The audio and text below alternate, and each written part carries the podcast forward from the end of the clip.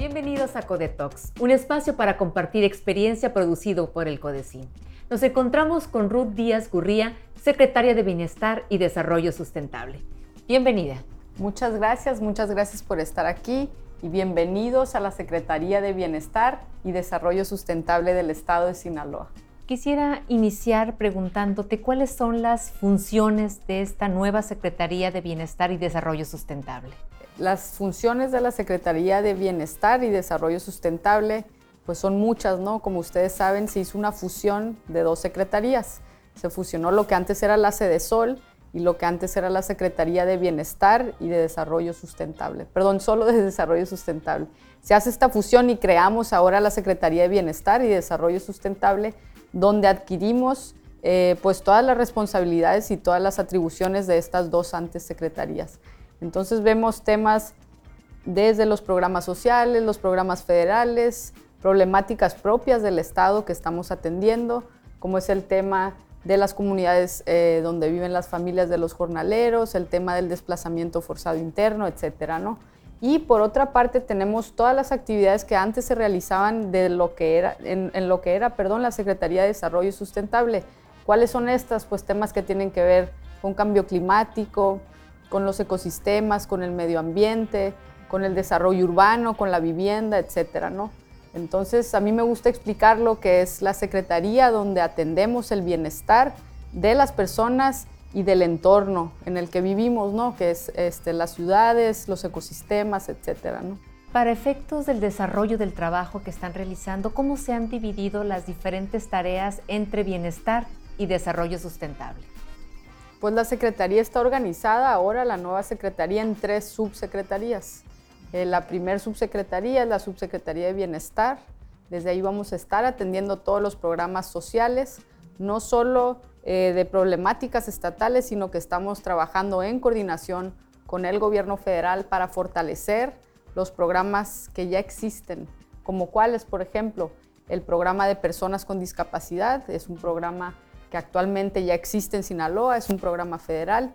¿Y cómo es que lo estamos fortaleciendo? Pues estamos haciendo ahora nosotros una aportación de recursos por parte del, del gobierno estatal y esto permite que tengamos mayor capacidad y mayor cobertura. ¿no? Entonces tenemos la meta de que el programa de personas con discapacidad de este año pueda ser, eh, pueda ser para todos, para cualquier persona que tenga cualquier tipo de discapacidad permanente pueda tener acceso este, a este programa. ¿no? La Subsecretaría de Evaluación y Planeación ¿Qué estamos haciendo ahí? Bueno, ahí estamos este, definiendo las estrategias de cómo es que estaremos trabajando.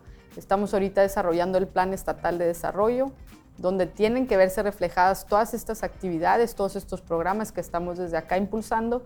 Y está también la Subsecretaría de Desarrollo Sustentable, donde te comentaba pues, que estamos viendo todos los temas que tienen que ver con medio ambiente, con los ecosistemas, tenemos un programa muy interesante de certificación de playas limpias. Actualmente Sinaloa tiene 11 playas eh, limpias certificadas y también hemos estado en conversaciones con todos los presidentes municipales ya para que nos ayuden en, por ejemplo, actualizar sus atlas de riesgos. ¿no? Entonces, estos instrumentos de planeación que nos ayudan a que las ciudades este, tengan muy claro en dónde se debe construir, dónde son zonas de riesgo, etcétera, y este, con base a esa información podamos desarrollar otros instrumentos como son los instrumentos de ordenamiento este, territorial, los instrumentos este, de ordenamiento ecológico también, etcétera, ¿no?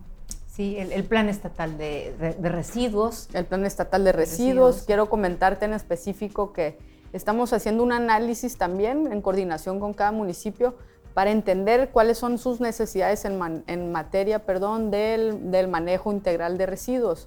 ¿Esto qué quiere decir?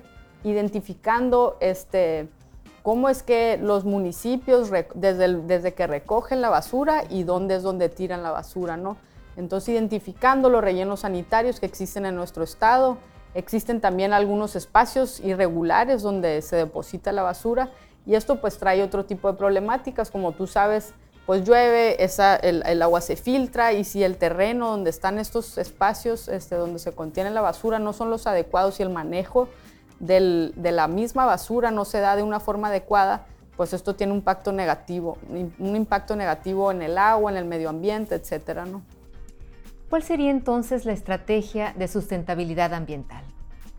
En materia de sustentabilidad ambiental, eh, pues me gustaría decir que es un tema muy importante, ¿no? Podría haber esta percepción de que eh, se está dejando un poco de lado el tema, por ahora la fusión de las secretarías, había un poco de preocupación cuando se hizo la propuesta de que estas dos antes secretarías se fusionaran. Eh, y lo que, yo, lo que a mí me gusta explicar es que estamos trabajando activamente en el tema, ¿no? Entonces, tan, tan es importante un tema como el otro. Eh, está trabajando activamente el subsecretario este, Carlos Carrasco, que es un especialista en temas de ciudad, en temas de planeación. Este, y bueno, hemos creado ahora en nuestro, en nuestro reglamento las atribuciones de esa subsecretaría. Entonces, ¿qué es lo que hicimos? No solo estamos adaptando las atribuciones que ya tenía la secretaría anterior, sino estamos poniendo nuevos temas sobre la mesa. Me podrás preguntar como cuáles, por ejemplo. Tenemos una dirección nueva que se creó ahí adentro de esa subsecretaría especializada en temas de agua y de energía.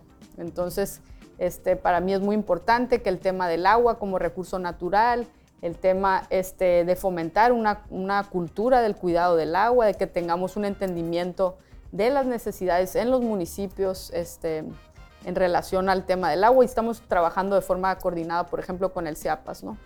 Eh, el tema de los rellenos sanitarios, como te comentaba, estamos haciendo un análisis para tratar de entender cuáles son las necesidades en todos esos este, municipios. Tenemos una dirección también encargada de los temas de movilidad. Entonces estamos haciendo análisis constantemente en dónde son estas zonas este, donde hay conflicto para ver de qué forma se pueden este, atender. El tema, por ejemplo, de de que haya ciudades iluminadas, que las ciudades puedan ser más seguras. Estamos trabajando en coordinación con el gobierno federal porque tienen un programa muy interesante eh, justamente de promover ciudades este, seguras con mayor iluminación. Entonces lo, estamos este, trabajando muy, muy de la mano. ¿Y la planeación urbana, los institutos municipales de planeación, qué relación habrá eh, eh, o, o, cómo formarán parte de, la agenda de esta secretaría? Mi primer reunión que yo tuve cuando llegué aquí a Culiacán fue con el instituto, este, con el Implan de Culiacán. Entonces me, recibieron, estuvimos ahí platicando, me explicaron cómo es que trabajan, cuáles eran las iniciativas que desde ahí tenían.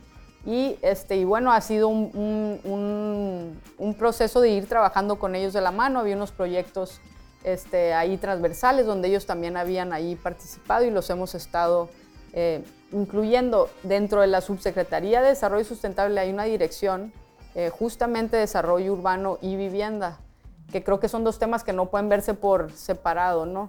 Creo que es importante que el Estado pueda tener una política muy clara en materia de vivienda, sobre todo en materia de vivienda social, y que podamos hacer una coordinación transversal, como comentas, eh, pues con todos los involucrados, ¿no? Están aquí, está el Infonavit, está el Fobiste, está la CONAVI, y, bueno, están estos organismos este, que pues ciertamente no dependen de nosotros, pero, pero sí creo que desde el Estado se pueden este, definir este, pues esta política de vivienda alineada a la política este, nacional de vivienda y alineada este, pues a, un, desarrollo urbano de las ciudades este, pues cada vez mejor, ¿no? ¿Cuál es la alineación de la Agenda 2030 para el Desarrollo Sostenible y esta Secretaría? Pues mira, la Agenda de Trabajo 2030 este, que ha adoptado la Asamblea General de la ONU es un tema muy importante, es un tema que, del que siempre estamos hablando en esta Secretaría. ¿Por qué? Porque todos los temas que desde aquí trabajamos tienen que ver con esa agenda, ¿no?